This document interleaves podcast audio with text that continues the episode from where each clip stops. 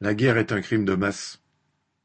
Les images du massacre de Boutcha dans la banlieue de Kiev, abondamment diffusées par les médias, ont suscité une indignation et un sentiment d'horreur bien justifiés.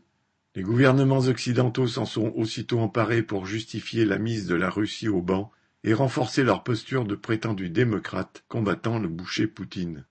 Le massacre de plusieurs centaines de civils, femmes et hommes assassinés devant leurs portes, sur leurs vélos, parfois ligotés ou enterrés dans des fosses communes, est révoltant.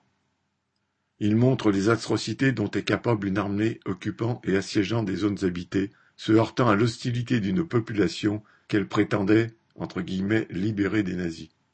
Arrêtée par une résistance plus grande que prévu et enragée d'être contrainte au repli.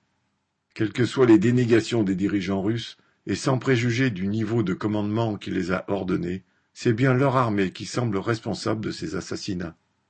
De Grozny en Tchétchénie à Alep en Syrie, l'ex-agent du KGB Poutine a largement montré qu'il pouvait imposer sa politique avec brutalité et mépris de la vie humaine, y compris aux Russes, civils ou militaires.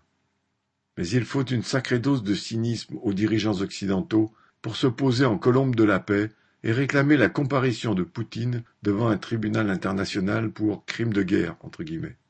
Qu'est-ce pour eux qu'une guerre normale, respectant le prétendu droit international? Où commence le crime de guerre? Du Vietnam à l'Irak, de la Syrie à l'Afghanistan, toutes les guerres américaines se sont accompagnées de massacres de civils et d'atrocités sans nom. Quelques-uns ont choqué le monde. Massacre de Milai au Vietnam en 1968, tortures et viols dans la prison d'Abu Ghraib et assassinats de milliers de civils en Irak dans les années 2000. Combien de civils ont été tués dans les bombardements américains sur Belgrade, Bagdad, Tripoli, Mossoul? Combien de civils palestiniens ont été tués dans les bombardements récurrents de l'armée israélienne sur la bande de Gaza? Combien de civils, d'enfants et de vieillards l'ont été lors du massacre de Sabra et Shatila en 1982 au Liban par les phalangistes chrétiens alliés à l'armée israélienne. Et l'armée française n'est pas en reste.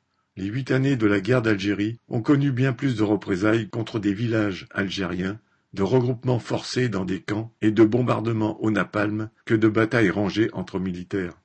Au Rwanda, en 1994, L'armée française a soutenu jusqu'au bout les génocidaires Hutus.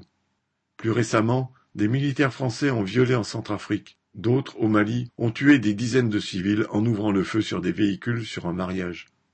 Voilà quelques épisodes glorieux des dirigeants occidentaux pour maintenir coûte que coûte l'ordre mondial, tout en prétendant défendre la démocratie. Ces atrocités ne sont pas des bavures, elles sont inhérentes à des guerres d'occupation conduites par des soldats chauffés à blanc et poussés à tuer sous les ordres d'officiers méprisant les populations. Si Poutine est bien un criminel, Biden, Macron, leurs prédécesseurs comme les grands bourgeois, dont ils défendent les intérêts, le sont au même titre.